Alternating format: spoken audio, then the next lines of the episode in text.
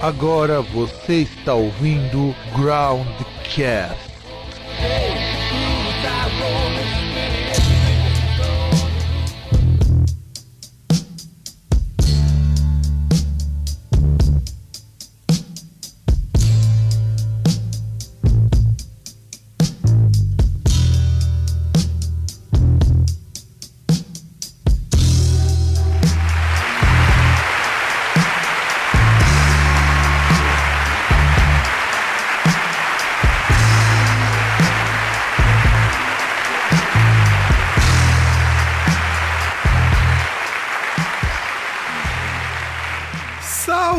Mas Amigos e amigas do meu, do seu e do nosso programa. Estamos com mais um Groundcast número 49, que estamos com mais uma edição do maravilhoso, sensacional e dinâmico Comentando Notícias. E eu sou o Fábio, diretamente aqui de Santo André, e diretamente da Lapa, aquele cidadão que comandou a primeira revolta do mundo, o senhor César. Oi, oi, oi. Mas que oi mais coxo é esse, cara? Tá virando São Paulino, meu? Não, é, é um oi pra cada título do Palmeiras aí da Copa do Brasil. É, daqui a pouco eu vou começar, já- daqui a pouco eu começar a pensar que você ia tá virando um careca, cara, falando oi, oi, oi, cara. Mas já que você não gostou, então um oi e antes de tudo um parabéns aí pra cidade de Guarulhos, que amanhã faz 485 anos e por causa disso, como eu trabalho lá, já é o quarto dia que eu vou pegar de folga. Tá vendo? É, tem pessoas que são felizes, pessoas que jogam na cara, que não vão trabalhar. É- Esse, esse é o apelo à vagabundagem. E você não vai dar lucro ao teu patrão, César? Não, afinal, o trabalho empobrece o homem. É, na verdade o trabalho destrói o homem, mas isso é, é outra história. Empobrece também, em todos os sentidos. Afinal de contas, como diria o sábio senhor Madruga, o problema não é o trabalho, o ruim é ter que trabalhar. Exato. Então, César, é, como nós vamos fazer um programa de notícias, eu acho que é bem prudente da nossa parte, e, eu, não- e acredito que o senhor concorde também com isso, de nós começarmos esse programa com os comentários. Afinal de contas, nós não temos uma ordem de comentários estabelecida no programa. Ah, não sei, é. Pensava que o programa não é ditadura esse dia todo. Então vambora. Então vamos, então vamos, então vamos, produção. Solta a vinhetinha do Comentando Notícias que nós vamos é, ir pelos comentários.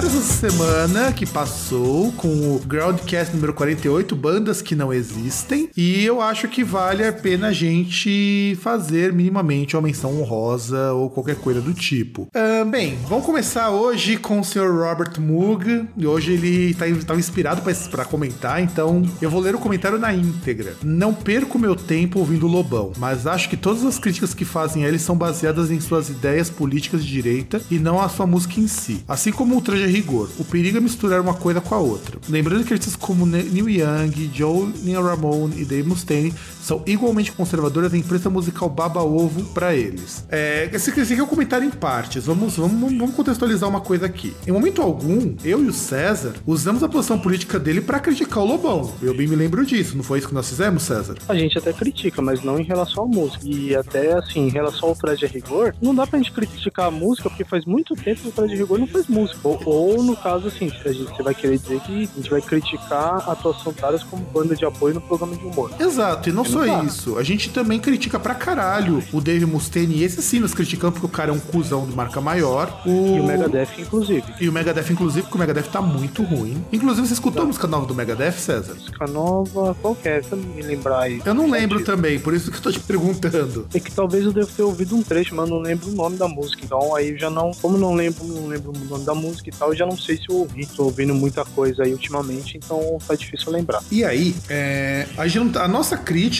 essa crítica é muito. Tava, a gente deixou muito claro que. né, Vamos vou até recapitular o que eu disse. O Lobão não faz nada de relevante depois dos anos 80. O César até complementou, falando que nos anos 90 ele praticamente não gravou nada de grande destaque. E assim, a gente aprovava muito, muito das ideias do Lobão de querer ser dependente, querer numerar. Até, até a gente até foi comentado aqui que uma parte legal dele que de repente ele joga tudo isso no ralo e ele se vale do antipetismo para ganhar algum dinheiro. Foi isso que nós comentamos no programa. A gente não, de maneira alguma, disse que ele tem problemas musicais por ser de direita. Mas o fato não, de ter então, abraçado a direita mas deu isso. o Robert Moog, justamente ele falou que o problema é da imprensa musical. Quando a gente não é imprensa musical, então a gente tá meio que até fora. Mas realmente o que ele falou é verdade. Tem muita parte assim da imprensa musical. Como tem o pessoal que baba ovo por causa das opiniões do Lobão, do Traje a Rigor, tem gente também que baba ovo de outras bandas, mesmo as bandas sendo assim, mesmo o posicionamento dos caras sendo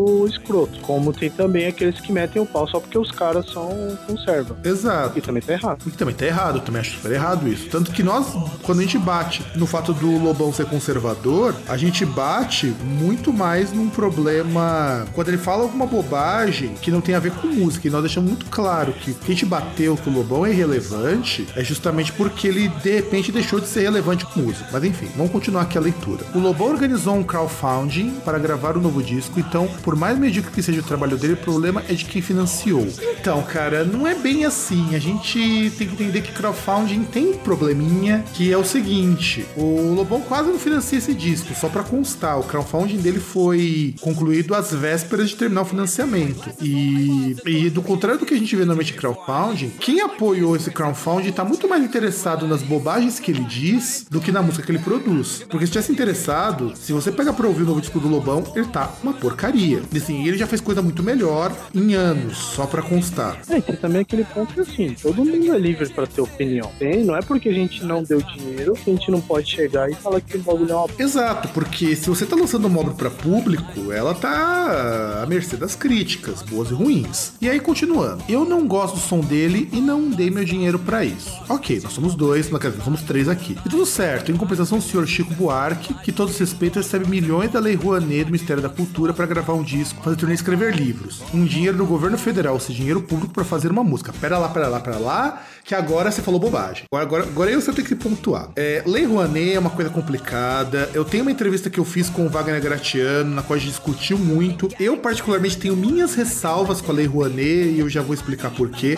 mas não é dinheiro federal diretamente. Aliás, é dinheiro que iria para algum lugar de algum imposto federal, mas não é dinheiro federal. Posso falar uma coisa? O, a Lei Rouanet, ela funciona mais ou menos, para quem quiser um pouco mais de proximidade, uh, algo que ia funcionar para algumas obras da Copa, que são alguns certificados de títulos da DIV, que é o quê? É, para custear uma obra, tal, custear uma iniciativa, uh, as pessoas dão dinheiro para essa obra, e aí, no caso, tem uma contrapartida. No caso, por exemplo, que eu citei do, da, da Copa era o que? Eram pessoas que compravam título como se fosse um título do governo normal e depois eles iriam receber esse valor. No caso da, da Lei Rouanet é o que? São que custeiam a, uma obra e depois descontam esse valor em impostos. Isso aí é até um certo valor também, é um certo percentual. Eu não posso chegar e falar que eu gastei um bilhão, que eu doei um bilhão para alguém e depois tirar um bilhão, também um percentual. Exato, exato. Então a gente já começa por aí. Segundo que a Lei Rouanet, não é simplesmente o cara chegar fazer o edital, fazer, fazer lá a caixinha do edital e pedir. Não, você tem uma análise e aí você recebe o direito de ir bater na porta de uma empresa para ver se ela vai te financiar. Então vamos, vamos colocar a coisa desse jeito. E, e, e, tem que lembrar também que isso aconteceu, a lei é desse jeito, por conta aí até vamos lembrar que foi lançado recentemente o filme lá, o Chateau, que é o filme mais demorado, não sei nem se do cinema brasileiro, mas ou do cinema mundial. Ele demorou uma cara para ser feito, teve um monte de problema por conta desse negócio de é, suspeita de dia de ver, tal, coisa do tipo, né? Que era custeado direto com lei federal. Tanto que agora, assim, a, a, além de você receber, você ter toda aquela parte de curadoria para pessoa ver e tal, por exemplo, ou citar uma obra audiovisual, o cara ele tem que ter um currículo para poder pedir, não é simplesmente ó, oh, eu vou fazer um negócio. Nunca fiz, mas eu vou fazer. Os caras vão verificar a sua, sua obra pregressa para ver se você pode ou não. Não pode ir qualquer Zé Ruelo lá pedir. O que limita a pessoa, por exemplo, um artista novo, mas também evita que surja um picareta. É, e na verdade, eu até, isso na verdade foi o problema que eu até falei com o Wagner Gratiano de por que, que eu critico a Lei Rouanet por conta dos próprios critérios. Ele, inclusive, de critério é muito burro, mas a gente comenta isso num outro programa. E aí, você, aí a gente tem o seguinte esquema que a gente tem que colocar na cabeça. Cabeça. O cara vai lá pro governo, apresenta o projeto, apresenta o currículo e o governo diz: ok, você pode pegar dinheiro. Depois vai ter um outro trabalho de convencer o dono da empresa ou das empresas a te doar uma quantidade de dinheiro para você fazer sua obra. Lembrando que você tem um tanto do seu faturamento anual que pode ser utilizado para cobrir essas despesas. Me parece que é algo em torno de 3 a 6%, eu não lembro exatamente os números. Se eu achar, eu coloco aqui no post a descrição da Lei Rouanet. Então quer dizer, o problema não tá na Lei Rouanet e ele não tá pegando dinheiro do governo federal. O governo federal só tá autorizando e, e é aí que entra o que eu, eu critiquei, que o Wagner Gratiano também ele, ele não achou tanto problema, eu achei bastante problemático, que é assim. O problema é que quando você tem um Chico Buarque, você tem eu, por exemplo, quem que a empresa vai preferir financiar? Eu, que ninguém conhece, ou o Chico Buarque tem uma obra extensa pra caralho? É, é aí e tem que... aquele ponto, quem é que precisa de financiamento? Exato, é, então, a, a, a, você pode até criticar, como eu critico também na Lei Rouanet, assim, ela acaba não chegando para quem realmente precisa. Então, se eu quero financiar uma obra, eu vou ter muito mais trabalho do que o Chico Buarque, que já tá estabelecido. Justamente porque quando você assina a Lei Rouanet, a empresa tem um, um, o direito de pedir para que você coloque a marca dela no teu produto cultural. Só que assim, Wagner Gratiano, o pessoal do Cartoon, o Marcos De Ros, o Electric Blues Explosion, todos foram bandas que gravaram discos com a Lei Rouanet. Então, jogar o Chico Buarque para isso, pela preferência do PT dele, para ter conseguido a lei, o incentivo pela Lei Rouanet, é um bocado complicado. É um o buraco assim é mais embaixo. Tem coisas na postura dele que eu também critico, mas não é por aí. Esquece a Lei Rouanet, é, que a lei... porque, porque você tem que lembrar também que deu aquele rolo da Maria Bethânia, se que ela ia fazer o esquema da captação da Lei Rouanet de um milhão de reais para um blog, ia postar um poema por dia. O negócio extremamente babaca, assim, você pensar na do que para que é a lei e na finalidade que ela ia usar o dinheiro, né? E também tem um outro teve um outro caso aí, acho que algumas bandas que foram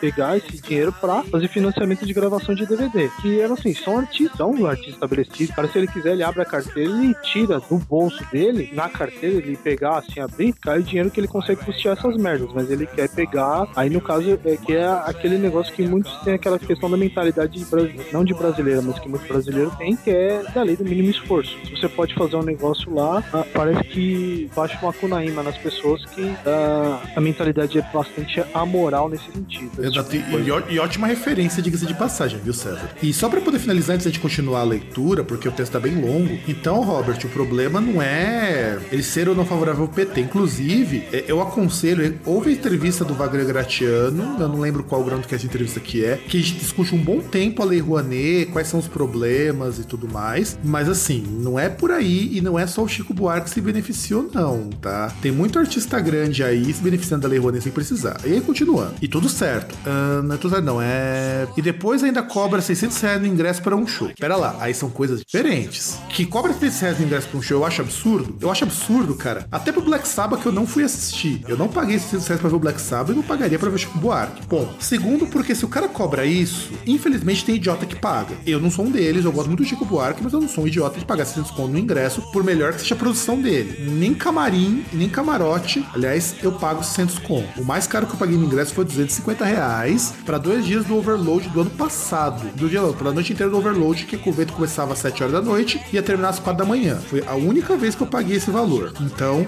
a crítica de 600 reais, você, você pode criticar pelo preço do ingresso, sendo quem ele é, e sendo que ele consegue incentivos para produzir DVDs, para produzir discos, ele poderia fazer algo mais barato. Isso, ok. E, e sem contar o seguinte, que 600 pontos de ingresso não vale nem se você a Sasha Grey para mostrar para você, de forma individual, o, a atuação dela nas, no audiovisual, e ela ficou mundialmente famosa. Fazendo a, releitura, fazendo a releitura da obra, né? Isso. E nem, aí, nem isso, nem nesse caso valeria 600 pontos. E aí, continuando, ó, que só a elite terá acesso, ok, que é aquilo que a gente critica e eu acho isso uma grande bobagem também. Se não bastasse, ele é um grande defensor das políticas do PT, mas saiu do Brasil e foi morar na França. Cara. Ai é assim, é... o Chico Buarque tem um lado dele que eu particularmente sou bastante avesso, que é o seguinte: ele ser a favor do PT, eu acho ok, porque cada um se posiciona da maneira que quiser. Bom, desde que não se arrependa, não faça que nem o Lobão que apoiava o pessoal da direita e de repente se arrepende porque começaram aqueles casos de corrupção. Embora eu também acho ok, porque às vezes a pessoa vê, poxa, não era tanto daquilo que ele imaginava. Aliás, o cara pode se posicionar do jeito que ele quiser, não tem problema nenhum. O problema é o cara ser babaca. Exato. Esse cara... é o problema do Lobão, é o problema do Roger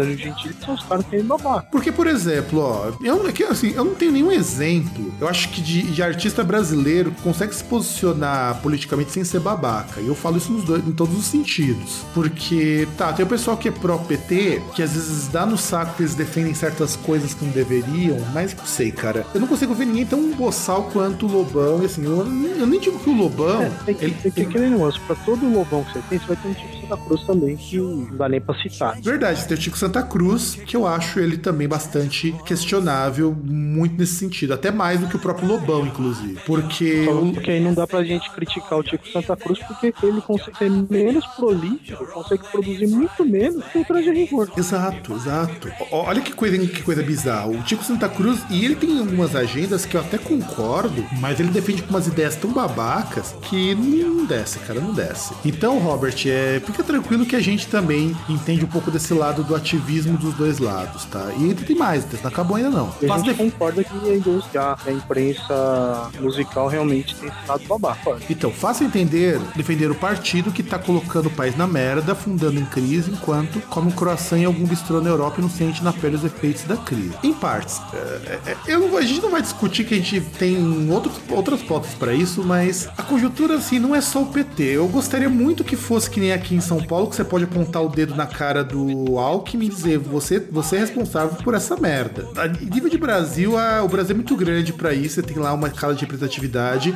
e eu não vou nem entrar nesse assunto pra gente não criar um clima ruim. Então, mas assim, claro. E, e até porque a gente tem um mal muito maior chamado PMDB. No caso de São Paulo, você vê que não tem chantagem, não tem nada. O negócio é, é, é um partido que tá no governo aí há, há um bom tempo e, e, que não tem. não é obrigado a seguir alguma agenda diferente da própria. Exato. Então a gente. É, eu, eu, eu, coloco algumas ressalvas. Eu recomendo que você é, entenda que o problema é muito mais embaixo, ele é muito mais amplo. E eu até vou até dizer uma coisa que eu falei no outro podcast. É independente de partido, tá? É, você não tem um partido de. Um partido, partido, política partidária no Brasil é uma coisa que não existe. Então, você tem siglas que dizem muita coisa. Tem o Partido dos Trabalhadores que ajuda banqueiros, tem um Partido Democrata que privatiza coisas, tem um partido de esquerda, mas que defende capitalismo. Então, você já vai perceber que, que, o, que o bagulho é muito mais triste do que qualquer outra coisa. E aí, continuando, porque tem mais coisa, ainda não acabou. Uh, Caetano, Gil, Betânia e outros estão na mesma situação. Recebem estudo de dinheiro público para bajularem o partido do Petrolão. É, não é bem assim,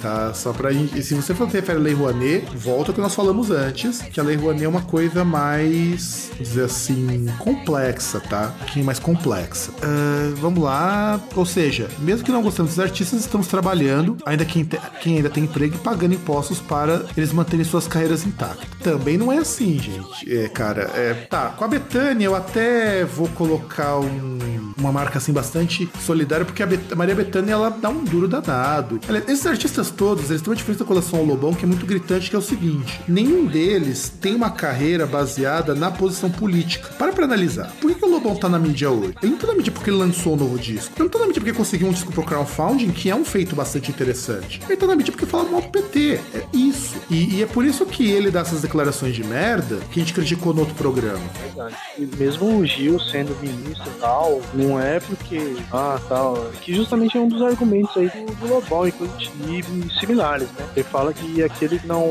descem o pau no PT são aqueles que são financiados, né? É uma grande idiotice. O que é? O, o Gilberto Gil merece críticas por outros aspectos. Inclusive, ele teve muitas grandes gafes com o ministro da Cultura, que eu aconselho que você dê uma pesquisada melhor. Inclusive, muitos dos abusos da Lei Rouanet começaram justamente porque ele abriu a Lei Rouanet para muita gente. Porque essa lei existia há muito tempo. Eu acho que foi criação até do Fernando Henrique, se eu não estou enganado. É, só que não tinha os critérios para todos os critérios para poder fazer a triagem, por isso que deu aquele problema do, do filme lá do Chateau. Exato. Eu conheço mais gente também que fez bobagem com Lei Rouanet e que não produziu porra nenhuma e eu acho e, foda isso. E, e, tem que lembrar também que, entre outras coisas, tem o Caetano e o Gil, no caso aqueles problemas aí, mais recentemente da, do show que eles fizeram em Israel, e se me engano, até o Roger Waters falou, porra, vocês viram fazer show em Israel, pô, olha o jeito que os caras tratam os palestinos, e eles cagaram e andaram pra isso. É, eu, na verdade, também cagaria e andaria, cara, porque se for por isso, o Brasil é um dos países que mais agride homossexual e o Judas Priest nunca deixou de fazer show aqui. Eu acho que a gente ah, tem. Sim, mas eu não, mas eu não faria show em Israel. É, já, é, já sou, sou contra Israel. É, eu, eu, eu, eu, acho que é complicado, no caso até de Israel porque você tem um problema muito mais da opinião pública, né? Porque afinal de contas, tu, é, tudo bem matar, um, bater em um viado. O problema é você chegar e matar israelense, e matar é, muçulmano. Parece que muçulmano tem muito mais valor do que matar viado. É, é só essa colocação que eu quero deixar claro. Ó, até seu cachorro concordou, César. Ele nem tá aqui, ele tá lá do outro lado. Nem Mas- sei o que ele tá latindo. Mas ele concordou, ó, ele concordou.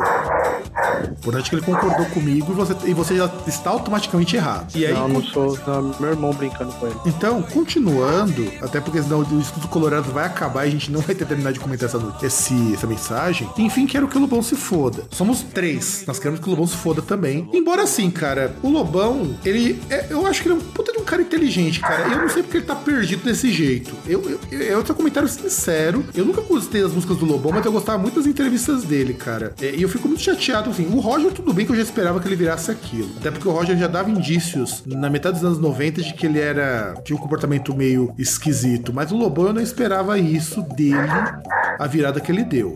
É, e até mesmo, sim, tanto ele é inteligente que ele ganha dinheiro dessa forma, né? Igual aquele pessoal do Revoltados Online, coisa do tipo, que ganha dinheiro, arrancam dinheiro dos incautos. Exato. E aí, mas desde que não, ele não use o meu dinheiro, tá tudo certo. É só é, eu não consumir o trabalho, mas tentar artista que eu não gosto, contra a minha vontade, enquanto do país falta o básico em saúde, educação e segurança é foda. Desculpa pelo textão. Imagina, cara. Eu acho que é legal ter o contraponto, né, não, César? Mesmo que a gente não concorde, eu acho que é sempre legal. Aliás, a gente até agradece que você discorde da gente. Não, e até porque tem que lembrar que assim, ao contrário do que o pessoal lá do Rig gosta de falar, a gente não vive numa ditadura. Então, o, o esquema é a, disco- é a discórdia, assim, o, o conflito de opiniões, desde que respeitosamente. Que é o tipo de coisa que, por exemplo, você pega pessoas como o Lobão, o Roger, e não acontece. Porque aquele negócio, qualquer um que fala algo que eles não gostam, o cara é vendido, o cara é petralha, não sei o quê. Igual até, por exemplo, um, eu não sei se é ex-aluno do Fábio, o que que é, e apareceu o cara causando aí um- algum tempo atrás, falando um monte de merda lá,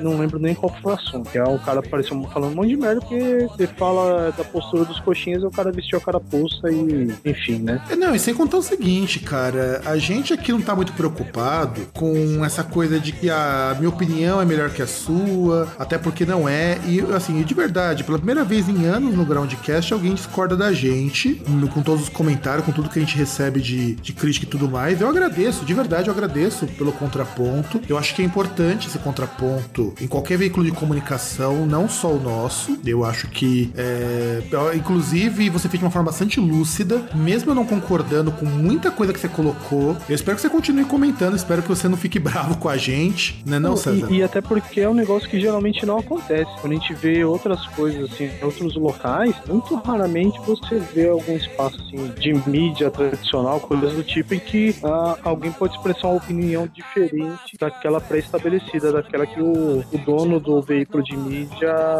é, é a favor. né? Exato, exato. Aqui no Groundcast, desde a fundação, nós prezamos pela liberdade. Eu acho que todo mundo aqui pode expressar sua opinião, mesmo me xingando, como já aconteceu nos tempos mais primórdios do site, quando eu resolvi falar um pouco punk.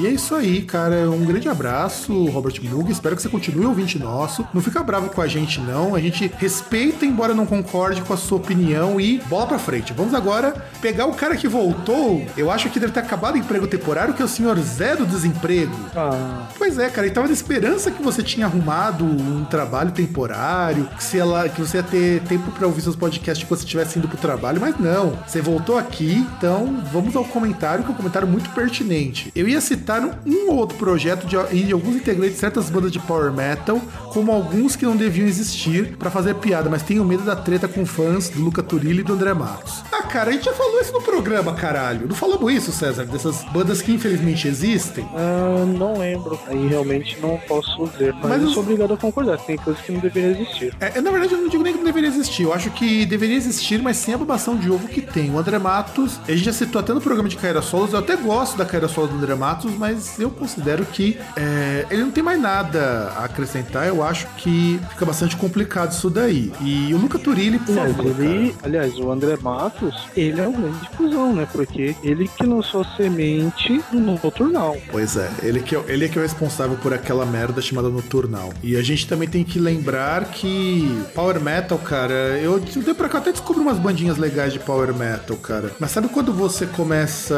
a criar um certo asco do gênero? É o meu caso. E olha quando você de Power Metal pra caramba, eu curto Blind Guardian antigo pra caramba, mas hoje eu não tenho mais paciência. E, bola pra frente, César, vamos comentar, então começar a comentar as notícias. Tem muito chorume, muita coisa pra gente comentar, porque esse fim de ano tá, tá difícil, não tá difícil, César? Tá, tá foda. Tá foda, eu acho que tá na hora de dar um reset no mundo. Então, produção, gira aquela vinhetinha marota, sensacional, que a gente tá precisando acabar o programa, acabar esse bloco.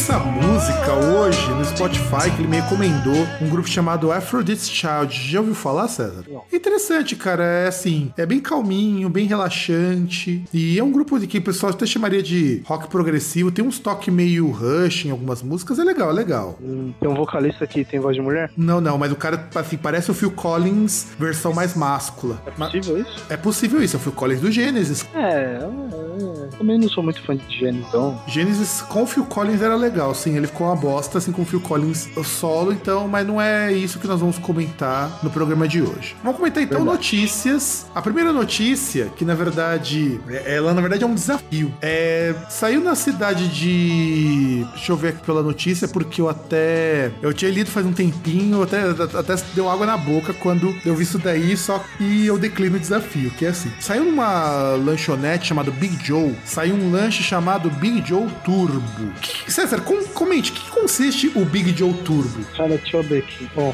aqui é o Big Joe Turbo. 7 hambúrgueres, 300 gramas, Cada. 14 fatias de bacon. Porque é cada, tá? 300 gramas de hambúrguer. Assim, não são 7 hambúrgueres, são 7 Ah, hambúrgueres. são 7 hambúrgueres, 300 gramas. Então, 14 fatias de peito Chester, 16 fatias de queijo prato, 14 ovos fritos, milho, capiri, 4 rodelas de tomate e alface. Cara, as quatro rodelas de tomate é pra tirar o sarro, né, meu? Não, com certeza. Que bem que é foda que o... você vê aqui uma, uma foto lá que, que mostra o lanche que eles fizeram. Também no topo lá você tem o alface, tem um maço de alface. É, é foda. É um. É praticamente um pé de alface aí, cara. Não é pouquinho, não. E se você Tá cons- parecendo a Claudio Hanna assim em cima, tá ligado? É, o negócio tá, tá, tá triste, cara. E assim, se você comer o Big Turbo, você recebe mil reais. Você consegue comê-lo em meia hora, sozinho. E só uma mulher tentou desafio até hoje e ela não. E a lanchonete fica em Hortolândia. Em Hortolândia, muito bem, bem colocado que eu não tava conseguindo achar o, o local. E assim, cara, cara, é, é- é- esse lanche é um sonho, cara. Pô, 300 gramas de, de carne em cada hambúrguer, cara. Só de hambúrguer tem 2 quilos de carne, só de hambúrguer. 2,1 kg. 2 quilos e 100 gramas, cara. E assim, só de hambúrguer. Ainda 14 fatias de peito de Chester, cara. Deve dar algo em torno de mais uns 200 gramas só de Chester. Mais 16. der mais. Se não der mais. Mais 16 de queijo prato e 14 ovos fritos, cara. Faltou bacon, né, meu? Eu acho que ainda faltou bacon. Ah, vejamos. É, aí tem um comentário lá do dono da lanchonete. Ele fala que o sanduíche tem de tudo, menos bacon, entre aspas, porque faz mal à saúde. claro, claro, claro, né? É, 7 hambúrgueres de 300 gramas não fazem mal nem porra nenhuma, né? O probleminha é o. é, até porque não é frito, né? É porque não é frito. O bacon que é o culpado aí de tudo. O, o ovo, né? No, os ovos, na verdade. Não, mas o- 14 ovos, né? Mas os ovos já foram inocentados, cara. Já a pessoa já viu que o ovo dá pra comer de boinha. Bom, É, e, e o legal é que assim, que o, o- Quando alguém vai fazer esse desafio, eles mobilizam o SAMU. Tem a equipe do SAMU lá esperando. é, provavelmente os caras devem estar até olhando, puta, vai dar merda. Aliás, sem que eu terminou essa notícia, eu posso citar uma outra da mesma, do mesmo ramo? Pode, porque a gente não terminou a notícia, mas pode falar, fique à vontade. Então, é que eu não tenho notícia aqui, mas isso aqui me lembrou que assim, tem uma lanchonete em Nova York de comida mexicana que eles fizeram um burrito, se eu não me engano, de 3,5 kg. Ah, eu vi isso aí, cara. De- Deve ser uma delícia isso aí. Né? E aí, o que acontece? É um burrito de 3,5, dá uma puta de umas pimenta fodona lá e tal. E é aquele negócio, né? Se você come ele num certo tempo lá, que eu também não lembro, faz um tempinho que eu vi a notícia, peço desculpa disso, você não ganha dinheiro, você não ganha desafio nenhum. Aliás, você ganha uma coisa. Se você conseguir comer o burrito no tempo pré-estabelecido, você vira sócio da lanchonete. Oh, acho que a gente tem que falar com o Pedrão pra gente um dia juntar um dinheiro e ir pra Nova York fazer esse desafio, cara. Ah, mas o cara tem que comer sozinho. Então, vai deixar o Pedrão comendo sozinho. Eu acho que ele aguenta, cara. É, até porque tem o lance da pimenta, né? Afinal de contas, ele, não, Aí- ele, ele- ele não tem boca, ele tem uma, uma língua de platina no lugar, cara. É, vai saber, né? Tem, tem nem que ter fetiche, fetiche pra tudo, né? O cara tem fetiche por pimenta. E assim, eu lembrei também, mas pena que eu não tô com o link aqui. Tem um- uma lanchonete lá, acho que lá no Nordeste, eu não lembro qual é o estado, que você, aqueles caras te servem um litro de açaí. Se você conseguir comer em menos de meia hora com você e seu amigo, você ganha um prêmio. Que prêmio. Eu não lembro, acho que é uma camiseta, alguma coisa assim. Lembro. E não paga o, o quitute. Mas você vê o tamanho da travessa, cara. Sabe aquelas caçarolas que o pessoal utiliza pra pra fazer aquelas paejas e tudo mais? É, mas aí não é caçarola, é tipo uma panela Então, não, mas eu tô falando, não, eu falo, do tam- eu falo do tamanho. Falo do tamanho. da largura. Isso. Sabe forma de bolo redonda? Você Sim. tá, então, imagina que o, que o pratinho pra essa guloseima, lembrando que leva frutas e granola, não é só açaí, é daquele tamanho e a altura é mais ou menos. Se você estiver sentado, o bagulho bate na tua testa. Caramba. É, cara, é sinistro, sinistro. O negócio, o negócio é hardcore também. E vamos pra próxima? Só um minutinho, que eu peguei aqui, o... consegui achar o link da notícia. É, falei um negócio errado. Não são 3,5 kg o burrito. O burrito, ele é de impressionantes é, 30 libras. Que convertido isso dá mais ou menos quanto? 13 quilos. Caralho, caralho. Aí, na verdade, assim, e, e o que que é legal disso? Você come o burrito de tre- 13 libras, 13 quilos, e você toma uma marguerita que tem uma pimenta super foda lá. Deixa eu ver aqui. Ah, que aquele- só que aí é aquele negócio, se você não comer, se der algum problema, você paga lá o burrito que custa lá o prato, ou dos 150 dólares, né? Bom, vamos pra próxima notícia, César? Agora podemos. Até vou guardar aqui o link pra você colocar lá depois na notícia e o pessoal ver o tamanho, né? Então, então, então, então chama, transi- então chama transição, César, vai. Daquele jeito, que você- daquele jeito maroto, daquele jeito moleque. O quê? Chama, chama, Uma- chama transição. Acredita? É, chama transição, vai. Acredita, dá aquela viradinha pra próxima notícia,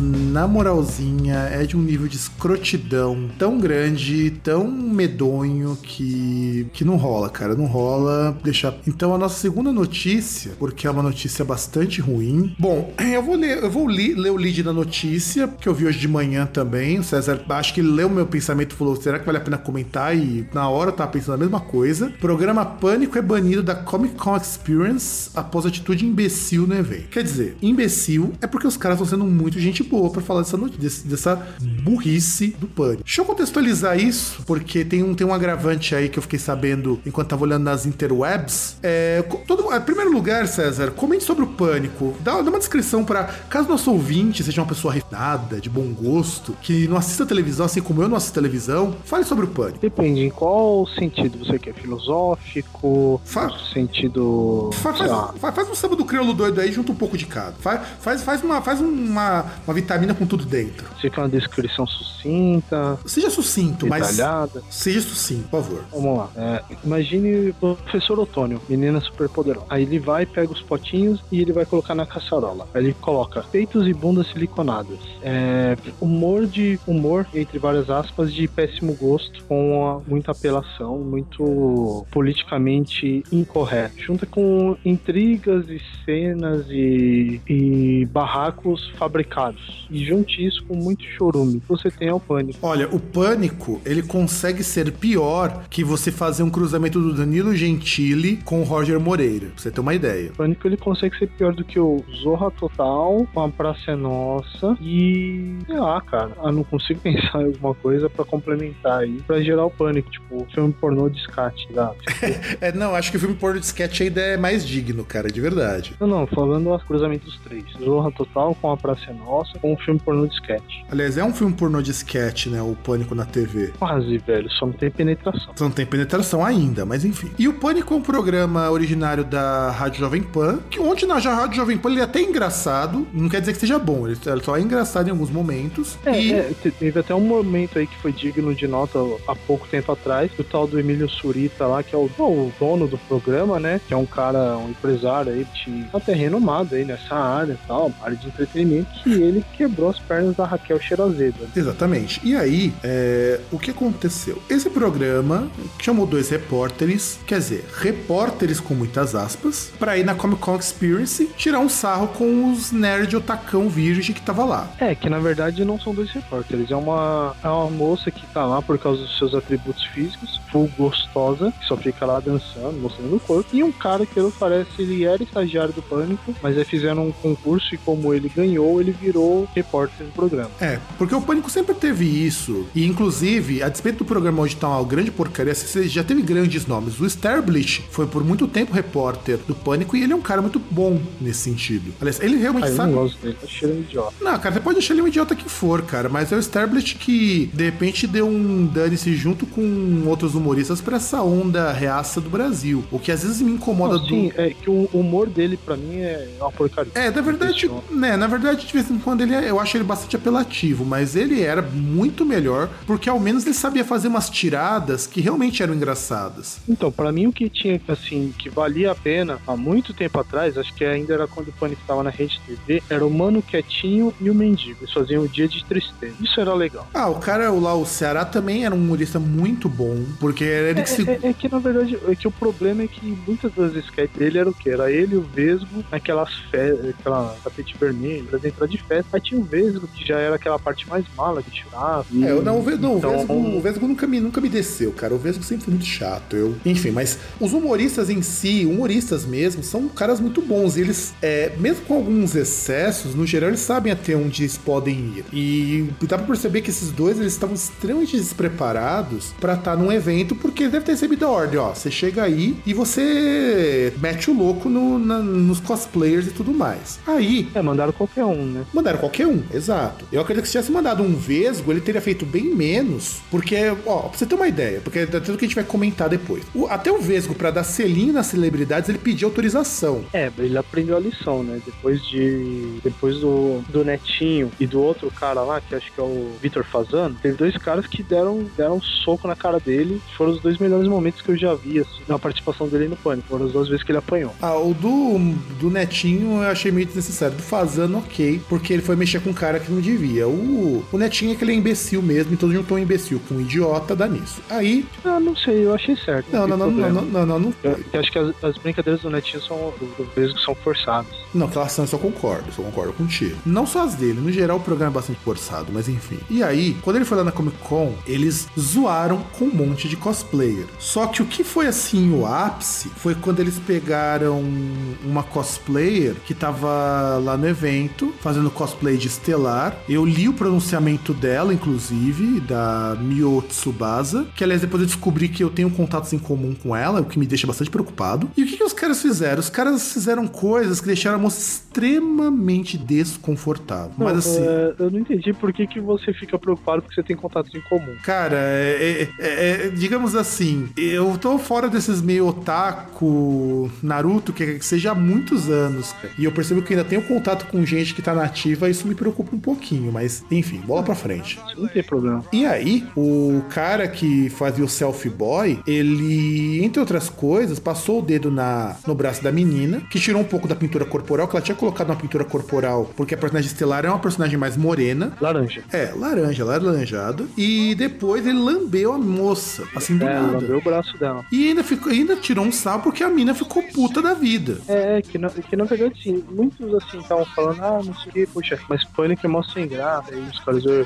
bom, é isso aí, fica aqui nerdão e tal. E sem contar assim, pelo que eu vi, na verdade eu vi uma, uma amiga que compartilhou isso aí, né? Ah, aconteceu que, na verdade, a menina não queria nem interessado. Chegaram assim, pegaram ela, puxaram pra ela falar com eles, né? Aí não sei se é verdade ou não. É verdade, é verdade. Ela sim. tava lá falando, então, assim, tem um vídeo disso, verdade, né? Tem, tem, tem Eu, vídeo. eu, eu não senti lá que ela estava contrariada a ponto daquelas pessoas querem falar. Não, é que a partir do momento que você já, já tá no inferno, abraça o capeta, né, cara? É, você fala, ah, beleza, né? Pô, os caras são meio mal educados, não pega nada, né? Aí chegou o cara lá, lambeu o braço da mina. E agora você quer ver o, o agravante disso, César? Que eu fiquei sabendo que não apareceu em notícia nenhuma. O quê? A mina é menor de idade. É, é, então, que aí o- uma das coisas que eu vi assim na notícia foi que ela reclamou, ela postou lá no Facebook, falando, poxa, não deu autorização nem nada. E assim, os caras, além de pôr a menina ridículo, é menor de idade. tipo, Você não pode simplesmente chegar e mostrar, né? Não, foi exatamente isso que aconteceu, cara. Eu vi e eu descobri por cima, porque eu vi num comentário do, de um vlogger chamado Isinobre e um cara que é amigo dela comentou que ela é menor de idade. Aí eu falei, puta, meu. Cara, se o pessoal do Pânico dançou tão bonito que acho que eles não estão cientes, o pessoal da Band não tá ciente que isso rola um processo e um processo feio. Tomando. Não, eu estou contando com esse processo, cara, porque não dá. Mas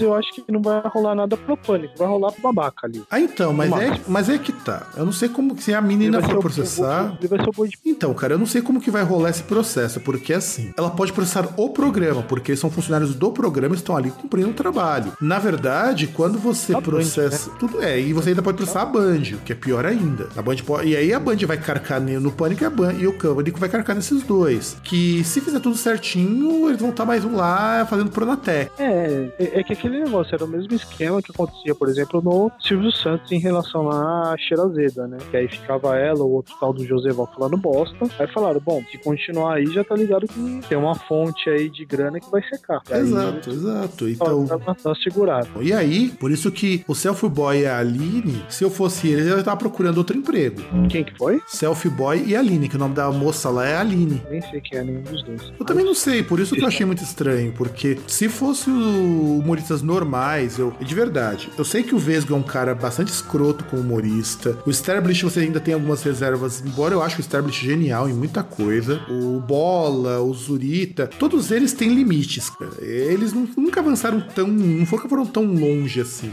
Até avançaram, mas aí é aquele negócio, né? Quando os caras avançaram, eles tomaram porrada, né? Em vários sentidos e, como são pessoas mais velhas, aprenderam com isso. E ainda o Comic Con Experience baniu o pânico de eventos futuros. O que eu acho ok, eu acho que é o mínimo, né? É, é, é, tem que ver ano que vem como é que vai ser. Porque na verdade já acabou, né? Não foram acho que o sexta, sábado e domingo, né? Aí agora é ver no ano que vem como é que vai rolar. Olha, e de verdade, cara, eu não fui esse ano, até podia ter ido no Comic Con Experience por causa de umas posturas do Omelete com relação a colocando de trabalho voluntário. E assim, é aquilo que a gente fala, comenta que todo mundo conhece o pânico e sabe do que ele é capaz. Eu, particularmente, assim, eu tenho, eu não tenho problemas com relação ao humor, por mais escroto que ele seja, desde que seja humor. Isso não é humor, isso é bullying, gente. Isso é você pegar alguém e ficar tirando um sarro. Não é humor. Ataque direto, né? Ataque direto não é. Até porque uma coisa que a gente questiona bastante de humor é que é muito fácil você fazer o, aquele negócio que mantém o status. Você pegar o gordo e chamar de gordo,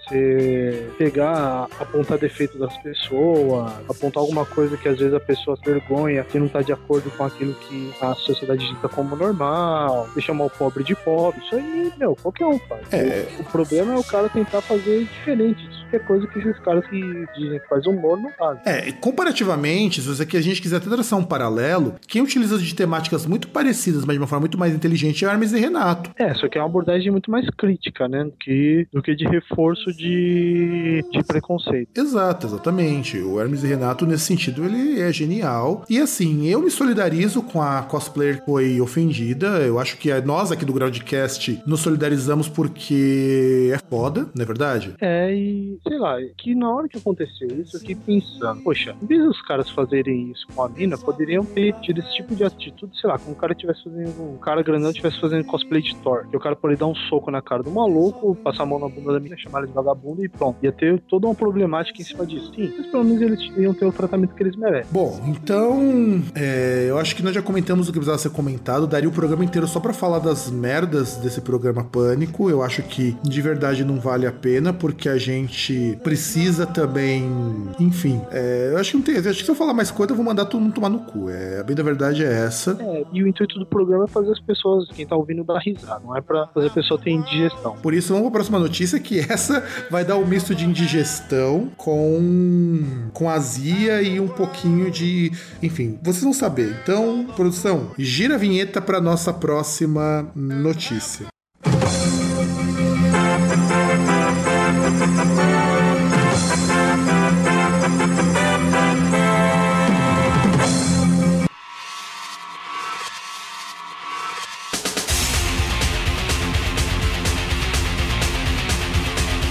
Pode começar o programa. Vamos lá. Baixa trilha, produção baixa trilha. Ah, muito bem, vamos então. Eu até pulei uma notícia da pauta, porque essa daqui nós precisamos dar um pouco de risada. Vamos lá. Universidade obriga alunos a ficarem pelados para se graduar em curso. Professor do Departamento de Artes da Universidade da Califórnia afirma nunca ter recebido reclamação em 11 anos. César, disserte.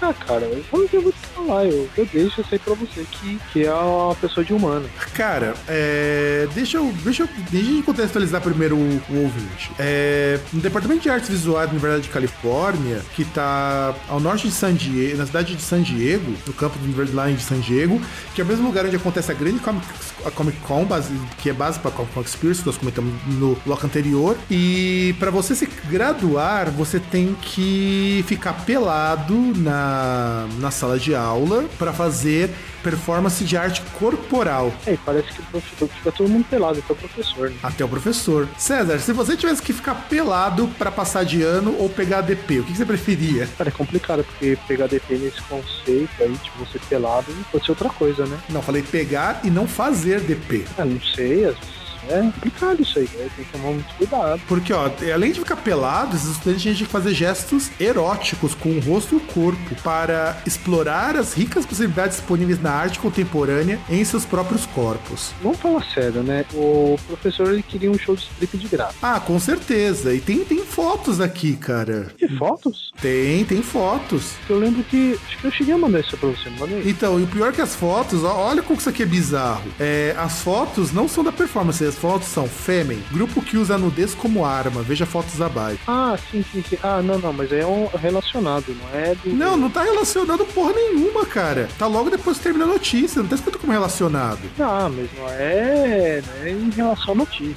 Não é, cara, mas é muito burro isso aqui, cara. Quer dizer, você coloca um monte de mina pelada pra falar de um cara que deixa pessoas peladas pra fazer arte, meu. Que, que coisa é essa? Não, não, não, mas na verdade foi, foi a pessoa que colocou um link aí assim, que é relacionado, mas não tem nada a ver. Exato. Não, cara, e eu achei assim incrível, porque estamos em tempos pós-modernos onde qualquer merda é arte. Eu acho que daqui a pouco eu vou começar a catarrar na parede, tirar uma foto e vender pra uma galeria de arte, cara. Toma cuidado, hein? Vai vir alguém aí, vai, vai te questionar, porque você vai estar falando do- dos macaquinhos aí. É, então, na verdade. Nessa, nessa seus pretéritos, parça. Aliás, vamos emendar então com a do macaquinho, já que você falou nisso, não vou nem fazer a virada. Tá? Nem sabia que tava na pauta, mas bom. Tá, tá na pauta sim. É, a gente tem que colocar aqui, porque aproveitando isso, teve a peça Macaquinhos, que aconteceu lá no Centro Cultural São Paulo, na qual a peça consistia em exploração do rabo. Não foi no Sesc? Então, ah, o vídeo é do Sesc, mas ah, eles, eles também apareceram por São Paulo, que esse ano descobri isso, isso também. Nossa, ainda bem que eu não fui ver. Então, o que, que acontece? A ideia dos caras era a exploração do rabo, a exploração do ânus. Então a primeira coisa é explorando o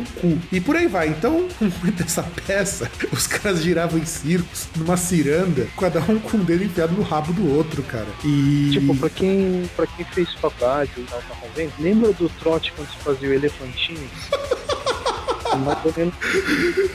Só que a tromba é outra, né? Não, mas aí se fosse elefantinho, você vai poder fazer com homem, a né? tromba- A tromba é a mesma. A diferença é que você enfia o dedo no cu em vez de segurar na mão do outro. Não.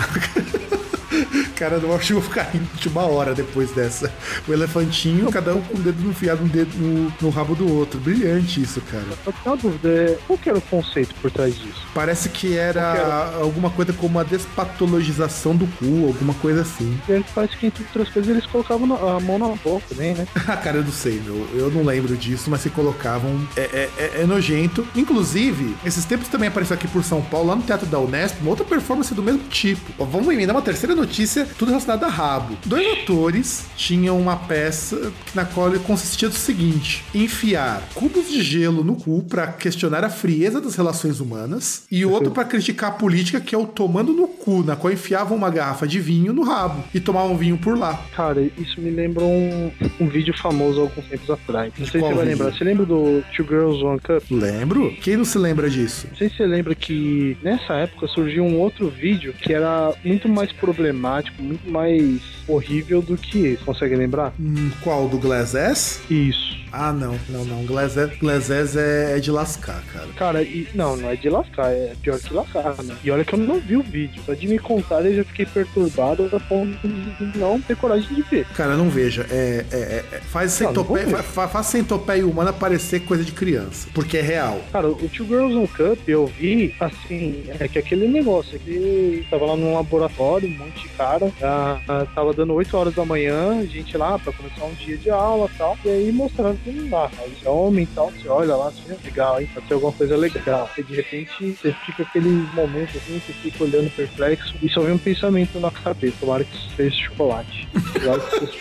É, é brown, cara, mas não é um brown chocolate, enfim. É um brown sugar. É um brown sugar que nós já comentamos num outro programa lá nos tempos mais remotos. E, e E o pior a gente lembrou outra coisa que é bastante importante, depois de um tempo foi desperto, né? E as duas são brasileiras, né? é, cara, é, é o tipo de coisa que eu fiquei bastante pasmo. Brasil, Zil, Zil, Zil, todo dia é um 7x1. Pois é, então, é, produção, vamos, vamos virar esse bloco porque já tá ficando é, É bastante. papel higiênico. É, traz papel higiênico, por favor, porque já tá, já tá muito sujo, já tá muito. A gente já tá começando a O ficar. programa com- tá muito cagado. Tá, tá uma merda, já tá ficando uma merda isso aqui. Então, produção, vira a nossa vinhetinha, porque, afinal de contas, a gente precisa ir para outras notícias. Nós já estamos, inclusive, estourando bastante o tempo, porque nós temos ainda outras coisas para comentar, na é verdade? Então, produção, pode virar, porque já tá na hora.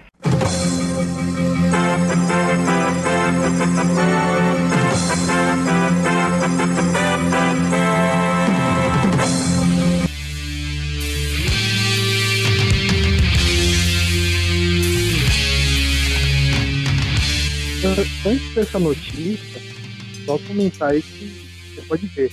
O negócio ficou tão perplexo, o Fábio ficou tão perplexo que ele não podia nem fazer a virada da vinheta de forma normal, né? Tipo, travou um pouco na hora de fazer de chamar o Vegeta lá na, na sala de som, né? Na mesa de som. né, o Vegeta ficou assim preocupado, porque acho que ele Tá tava você, vomitando. Ele tava vomitando por conta disso. Então, vamos, vamos comentar a próxima notícia, né? Porque a gente tem muitas notícias pra comentar, mas eu tô até pulando algumas, porque não vai dar tempo de falar de tudo. As 20 melhores músicas para acordar, segundo o Spotify a ciência. É, Vamos, vamos falar um pouquinho sobre isso, porque eu sou assinante do Spotify. Acho que o César ainda é, não é, César? Apesar de pesar de som. E assim, as músicas que ele recomenda pra acordar são. Vamos, vamos ver, César, se você acordaria com essas músicas aqui. Coldplay, Viva la Vida. Tá em primeiro lugar, inclusive. Bora, vai. Cara, eu acho que eu dormiria de novo se eu escutasse isso aí. Cara, eu acordaria no inferno. Sentado no colo do capeta. É. St. Lucia Elevate. Esse eu não conheço. Você conhece, César? Não, qual que é a banda? St. Lucia. Não. Macklemore e Ryan Lewis, Downtown. Cara, é engraçado porque pode ver que boa parte aí, eu acho que tem uma ou duas só que não é desse século. Olha só, Você percebeu isso? com certeza. Bill Withers, Lovely Day. Eu não faço a menor ideia de que seja esse cidadão. Parece que esse é o único, assim, que é mais velhinho. Mas ainda assim, não conheço também. Vamos lá. Porque, assim, eu- porque assim, você pega, você vê um monte de coisa. Tem a Vice, sei lá como é que fala o nome. Então é o próximo, a Vice, Wake Me Up. né? Esses aí são os cinco primeiros. Aí você vai ter, tipo, Demi Lovato, Arcade Fire, Sam Smith, a Fernando Spalding. Parece que o pessoal comenta que é até uma boa, mas eu também não, não conheço. Tem o Pentatonix, cara, nessa lista. Tem Imagine Dragons. Ah, não, Magic Dragons é música pra cagar, cara. Cara, eu não conheço nenhum desses aí, na boa. O Pentatonics, o mais acho que você talvez conheça. Eu lembro que eles gravaram uma vez aquele vídeo que eles fizeram uma revisitação, porque é um grupo a capela, de músicas pop. Ah, não lembro isso aí, mas também não ouviria nenhum, na boa. Cara, um- assim, essas músicas aqui devem ser boas pra acordar de serem tão ruins que na hora que você ouve, você fica com tanta raiva que você não consegue dormir de novo. Só pode ser essa explicação. Desculpa, podem me chamar de poser, mas pra mim música pra acordar é Angel of Death. Ah, cara, tinha uma época que eu acordava escutando End of Death. End of Death. Ah, tinha, um, tinha um tempo que eu saía de casa pra, pra ir trabalhar, tomava aquela dose de 51 e saía ouvindo quem usa de Sepultura. Cara, pra quem saía de manhã tomando uma cachaçinha, cara, realmente seu nível de alcoolismo tá meio sério, César. Ah, mas era uma dose só. O dia inteiro. Mesmo assim, cara. Não, pô. É, pô, você acorda 5 horas da manhã pra ir lá no. sair da Lapa e ir lá pro Cambuci. Pô, Pro pessoal que não é de São Paulo, contextualiza em horas. Quanto tempo você levava pra fazer essa viagem? Cara, não demorava tanto, porque aquele negócio, tem metrô, trem, então assim, é, sei lá, uns 15 minutos de trem até a Barra Funda, né? Pra andar aí umas 5, 6 estações por aí, que aí é o tempo desde que eu esperava na, na estação até eu descer do trem, aí depois eu pegava o metrô, já era aí mais um- uns 20 minutos. Só que aquele negócio, eu ia pra um lugar que era horrível, visivelmente falando, visualmente falando, né? Ainda visualmente falando, me me explica o que é visualmente falando. O negócio era muito feio mesmo? Cara, eu lembro uma vez, assim, tudo bem que foi a única vez que eu fui de metrô, assim, geralmente eu ia de metrô, aí eu pegava no fim a linha azul, descia na São Joaquim e depois descia a pé até o Cambuci. Ah, uma vez o que eu fiz foi o contrário. Eu fui pela linha vermelha direto, desci no Parque Dom Pedro e fui a pé voltando, subindo. Cara, tava cheio de lixo, era segunda-feira. Tipo, eu atravessei um viaduto lá, eu tô vindo, tá cheio de lixo, cheio. Parecia, sei lá, que pegaram a lixeira e estouraram uma bomba, cara. Então, um, produção. Parecia que tinha explodido um caminhão de lixo, tá ligado? Produção, vamos virar notícia então, porque vamos pra última notícia de hoje, porque não dá mais tempo, nós já falamos bastante, o programa já tá ficando super longo, já estamos batendo quase uma, ma- mais de uma hora de gravação. Então, produção, gira aquela vinheta marotíssima. E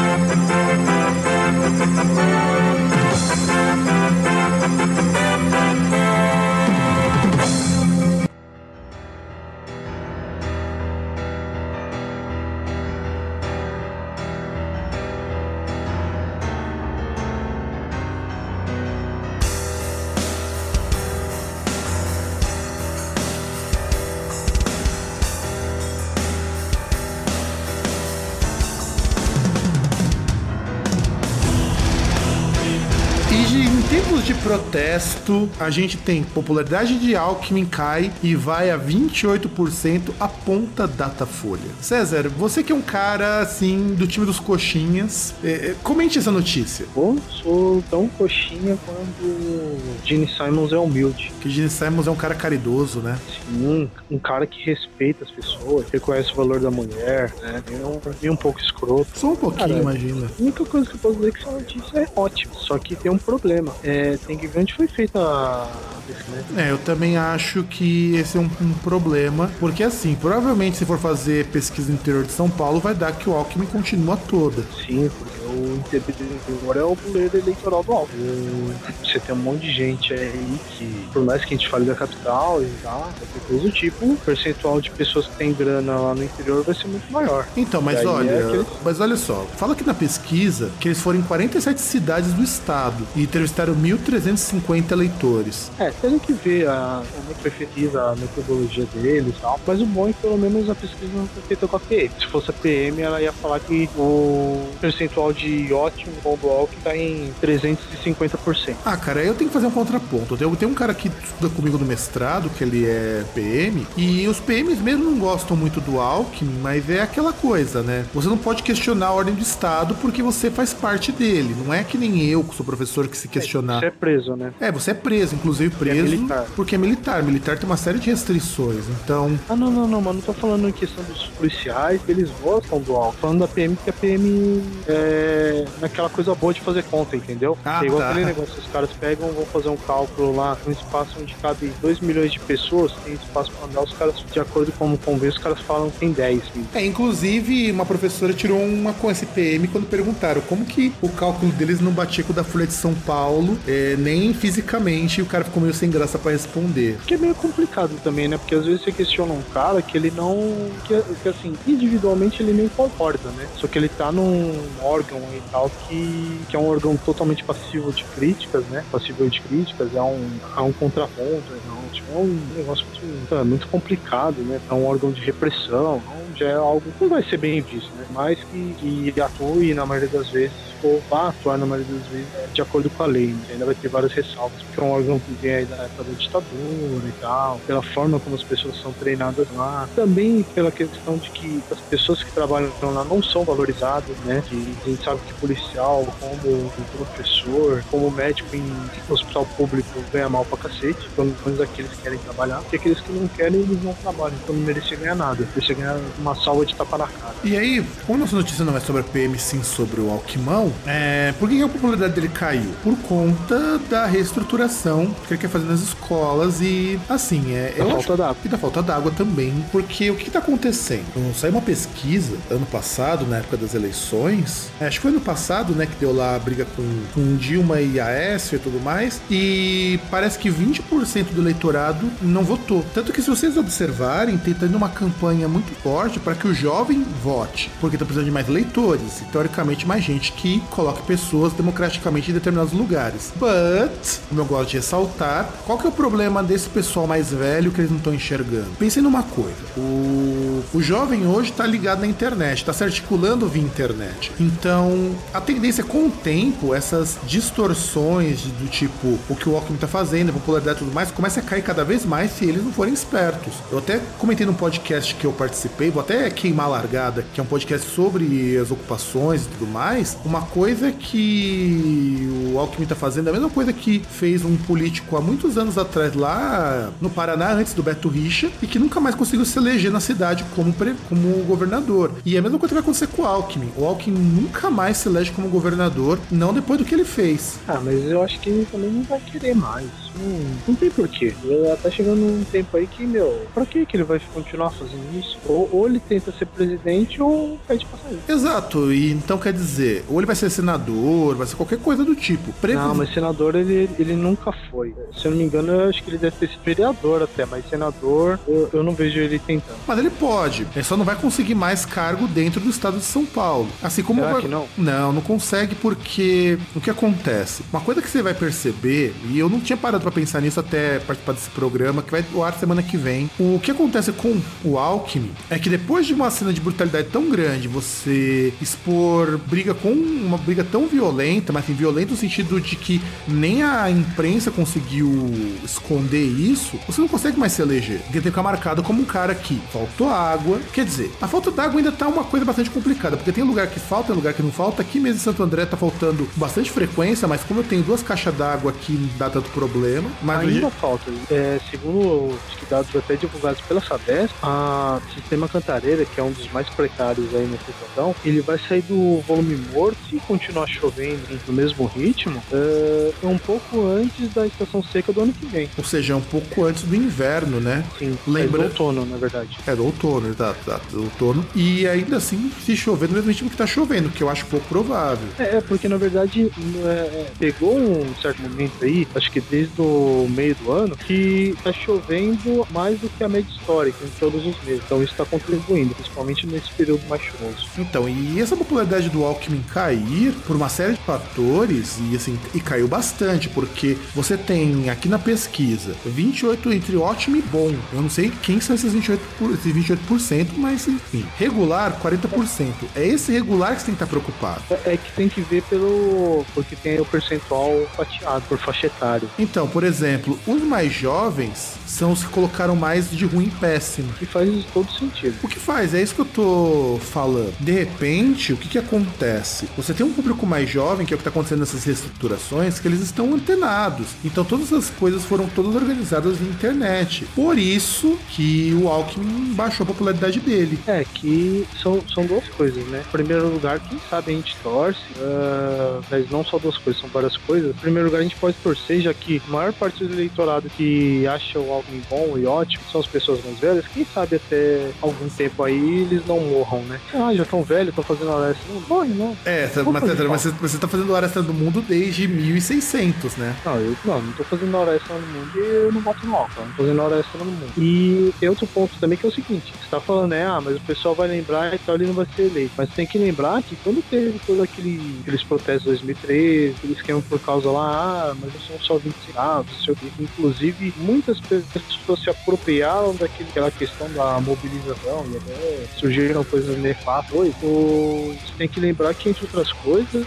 a PM do Alckmin pegou bala de borracha e atirou na cara de uma, uma jornalista. A menina lá, acho que se não me engano, ela ficou cega de um olho. Só que ninguém lembra mais disso. Então, você tem que ver que a gente tá no Brasil. O Brasil é o país da memória curta. Não acho que só por conta do, desse problema aí na corte de gastos, reestruturação é meu ovo, é corte de gastos, porque não sei que reestruturação é essa que você fala que vai faltar vaga e coisa do tipo, e você vai acabar com uma caralhada de escola. Reestruturação é você mudar. Se você tá acabando, você tá podendo mudar. Não vamos nome aos bois. Exato, sem contar o seguinte, né, César? A gente, a gente sabe que a coisa, que o buraco é bem mais embaixo, justamente por conta disso, porque de repente a gente é, vê que, que esse pessoal quer falar de reestruturação e tudo mais, mas não há planos, e queira ou não, isso, isso pesa, né, meu? Pesa. Aqui já começa a ter a- aquela decisão retrógrada, é, é aquele negócio top-down, né? Vem de cima pra baixo e, tipo, cala a boca,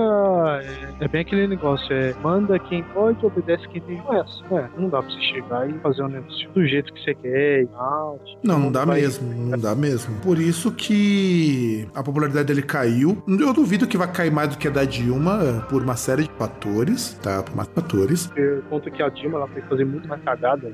É, não, e, e bota mais cagada nisso, cara, sem contar é, os discursos dela, que saem uns discursos meio sem pé nem cabeça, que não tem é, como falar bem. E assim, não que a gente seja contra a Dilma, contra o PT, qualquer coisa do tipo, mas vamos ter um pouco de bom senso também. E, cara, ela viu assim, tudo aquilo que, por mais que você questione, queira questionar ou não, tá? tudo aquilo que o PT conseguiu lá construir ou ter de bom que até os opositores tinham que reconhecer, ela tá destruindo tudo. É, isso é verdade. E por isso a gente encerra o nosso programa. César, você Sim. gosta- você gostaria de fazer alguma consideração final, algum disclaimer, alguma. Enfim, ou falar alguma coisa pro nosso público? Opa, eu queria falar aí que tem considerações esportivas. Sim, sim, na verdade, nós temos considerações esportivas bem lembrado, nós temos considerações que a gente precisa fazer, então, César, faça as considerações esportivas que a gente prometeu no programa anterior que falaríamos um pouco de futebol. Eu não manjo porra nenhuma, mas eu comento mesmo assim, e o César entende pouco mais do que eu, vamos ver no que, que vai dar. Comente, César. É, mas o fato de não manjar porra nenhuma, você vê na televisão também tem cara que manja porra nenhuma de futebol, mas fala um monte. Então isso não é empecilho, né? Mas enfim, na verdade, até que falou é sobre futebol e são alguns comentários, né? É, em primeiro lugar, vamos falar aí da terra-mãe do Fábio, Rio Grande do Sul, né? Em primeiro lugar, a- até um pouco fora do futebol, que é que teve o Miss Brasil algumas semanas atrás e a vencedora foi uma gaúcha, a Miss Rio Grande do Sul, a Martina, não sei das quantas, não é importante saber o nome dela, que ela é gremista. E o que acontece? Gremistas, não queria falar isso, mas segundo a CBF, ah, o título da Martina como Miss Brasil não serve pra vocês pra tirar a fila do Grêmio, tá? Desculpa, perdão aí pelo vacilo, mas não serve se o Imortal continua The Walking Dead, levanta e cai. Mas vocês conseguiram o terceiro lugar no Campeonato Brasileiro, vão pra Libertadores ano que vem, e vocês poderiam estar pior, vocês poderiam estar igual o Win, que é o eterno favorito que nunca consegue merda nenhuma. Chegou aí na última rodada do Campeonato Brasileiro, poderia chegar na Libertadores, mas teria que enfiar, tipo, jogar com o Cruzeiro enfiar um 7x0, poder se classificar. Algo super simples, tão simples que o Inter não conseguiu, né? Quem conseguiu foi o Grande São Paulo, o Vulgo Ban, né? Eles conseguiram aí ó, a, vaga para Libertadores, quase ninguém queria. Só lembrar que eles estão na pré-Libertadores, então eles ainda podem igualar o Corinthians e encontrar um Tolima no meio do caminho ser eliminado já de véspera. Aí queria comentar também, né, ao pessoal aí, os ouvintes que moram no litoral, litoral paulista, né? Pessoal torcedores do Santos. parabéns aí aos grandes campanhas que ele fez esse ano. Ganhou o Campeonato Paulista, né? Chegou na final da Copa do Brasil e fez um bom papel no Campeonato Brasileiro. Pena que o, o Santos, como o Cruzeiro, o Inter, o Flamengo, o Fluminense e tantos outros clubes aí, ele vai jogar Libertadores quando chegar lá da, das Casas Bahia ou PlayStation 4. Hum, pode ser no Xbox, não, cara? Pode, pode também. Qualquer um que tem o PES, eles vão jogar lá Libertadores da América, porque essa é a única forma, né? Se bem que parece que esses clubes já se juntaram para contratar um técnico para Libertadores do ano que vem. Numa jogada inédita, todos eles contrataram o mesmo técnico, que é o técnico da Gatunet, que vai fazer a ligação lá para eles poderem assistir a Libertadores. Pois é, cara, eu acho que é um técnico que atende a todo mundo, não tem, não tem clubismo, né? Não, não tem clubismo. Pagando cinquentinha aí mais uma cerveja, o cara instala o Gatunet pra você. Faz isso aí. Não nenhum. E você ainda consegue ter, você consegue ver o Campeonato Brasileiro, o Campeonato Alemão, a Copa da UEFA. Campeonato Alemão, Copa da UEFA, os pornô também, quem sabe, né? E aí também lembrar, né? E falar um pouco do futebol paulista, que na verdade dá os parabéns aí, que, por exemplo, o Santos foi campeão paulista, Corinthians campeão brasileiro, uma campanha aí, é, sou palmeirense, mas tem que reconhecer que é uma campanha é, acima da média. Palmeiras foi campeão da Copa do Brasil, né? Dessa última semana. Comemos, pescamos um lambari aí, foi excelente, né? E São Paulo, sempre aquele trânsito do caralho, né? Se- É, Serra da Garoa. E de resto, não tem comentado de São Paulo. E, sei lá, poderia. Ah, eu lembrei agora uma coisa, pessoal aí, Pedrito, se estiver ouvindo aí no Rio de Janeiro, ó, Botafogo tá voltando pra primeira divisão, lugar de onde não deveria ter saído, né? Passou a tocha pra outro carioca. Só que eu não, não vou usar o Vasco, não, não quero. Eu sei, a situação dos caras é muito complicada. E tinha um pontinho, assim, um pedacinho que eu tava torcendo pro Vasco escapar do rebaixamento. Mas não deu, não rolou. Então é complicado. Poderia falar um monte de piadinhas aqui, eu vi várias, né? Dei risada de várias piadinhas aqui sobre o rebaixamento do Vasco, mas não vou, vou, vou poupar aí que é mancado. A única piada que acho que é digna de nota foi a que essa lista colocou, né? Que cai o Vasco e o Aécio não sobe. É, tem essa, né? Ah, na verdade foram várias, né? Várias piadas. Tipo, já tinha uma imagem lá mostrando que era tipo corrida de revezamento, né? O cara correndo com o escudo do Botafogo na cara, aí ele passando um Bzinho assim, que é a série B pro, pro outro corredor com a cara do Vasco. Vários outros aí que, meu, nossa, é. daria pra ficar até amanhã comentando. Bom, mas então vamos terminar o programa, que já tá bem longo. E espero que vocês tenham gostado desse comentando notícias. Nós estamos quase acabando o ano, temos mais dois programas antes do fim do ano, que é o Groundcast número 50, e nós temos um Radiola ainda, e depois nós vamos entrar num recesso, e nós vamos voltar, acho que só na segunda ou terceira semana de janeiro, que nós vamos decidir isso daí. Porque afinal de contas, a gente também precisa de um pouco de descanso, a gente precisa também de um tempinho, assim como vocês também vão viajar, vão fazer qualquer outra coisa, a gente vai fazer um pequeno recesso de mais ou menos um mês, pra gente poder começar 2016 com a força toda. É, não sei quanto a isso não, cara. Eu não garanto que a gente vai voltar com a força toda. É, não sei, a perspectiva não é boa, né? Eu não vou viajar de casa, então não sei não. Eu acho que a gente vai continuar do mesmo jeito. Ah, mas continuar do mesmo jeito é sucesso, porque o time que tá ganhando não se mexe. não sei não. A gente não tá no naipe do VAR, mas pra falar que a gente tá ganhando também, é, empolgou, cara. É muito otimismo. É, mas é porque otimismo é a palavra da vez do Groundcast. E é isso aí. O César já fez os excelentes comentários sobre futebol. E espero ter realmente gostado. Por favor, deem aquele, aquela nota 5 no iTunes, se vocês gostarem do programa. Ajuda a gente pra caramba nisso. É, comentem com os amigos, mostrem, mostrem que o programa é legal. Nós de conta, fiquei super feliz que o programa anterior teve mais download, compartilhamento que o, que o veio antes. Então quer dizer que estamos melhorando. E nós vamos. E Tem aí. comentários também na, na página do Groundcast, nas redes sociais, pra gente ler os comentários, discutir, debater. É, porque comentário também ajuda muito. Eu gosto de comentários, o César também gosta de comentários. Você não gosta de comentário, César? Ah, é bom, né? Porque só fica a gente aqui falando. Aquele negócio a gente já pega de um momento aí, quem acompanha o programa lembra que eram quatro pessoas falando, agora são só duas. Aí se for só a gente e não tiver comentário, ferrou, né? Tem que ter alguma coisa nova. Tem que ter uma coisa nova. E vamos ver o que, que o 2016 reserva pra gente. Então, um grandiosíssimo abraço e tchau!